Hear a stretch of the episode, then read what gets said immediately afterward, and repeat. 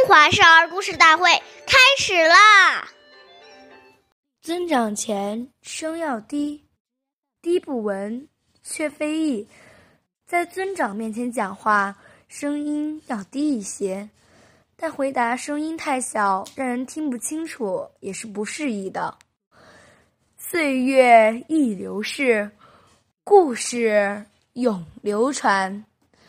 大家好，我是中华少儿故事大会今日讲述人杨新月，我来自小季金喇叭少儿口才钢琴艺校。今天我给大家讲的故事是《城门立雪》第二十三集。宋朝时有个叫娘实的年轻人，不仅很有学识，而且尊师懂礼，很受大学者程颐的欣赏。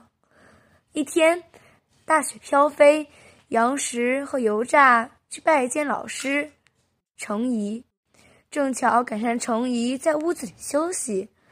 油炸刚要上前敲门，杨时拦住了他，示意不要打搅老师休息。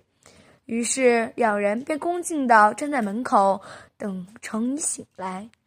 过了很久，程颐终于醒了。这时候。门外的雪已经积了一丈多厚了，然而杨石和油炸仍依然站在风雪里，没有一丝不耐烦的神情。陈怡看了很受感染，把自己一生所学的知识都教给了两位学生。下面有请故事大会导师王老师为我们解析这段小故事，掌声有请。好，大家好，我是王老师，我们来解读一下这个故事。这个故事提醒我们，时时要注意别人的感受。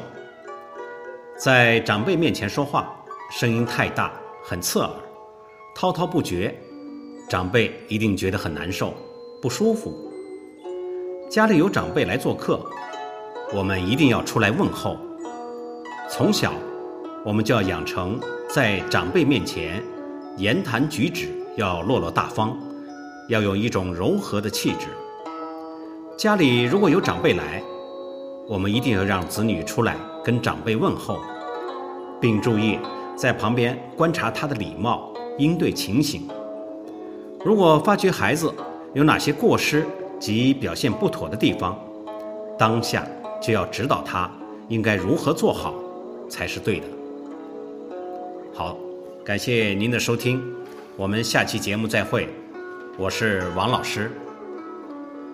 想参与讲故事的同学，请关注我们的微信号“微库全拼八六六九幺二五九”。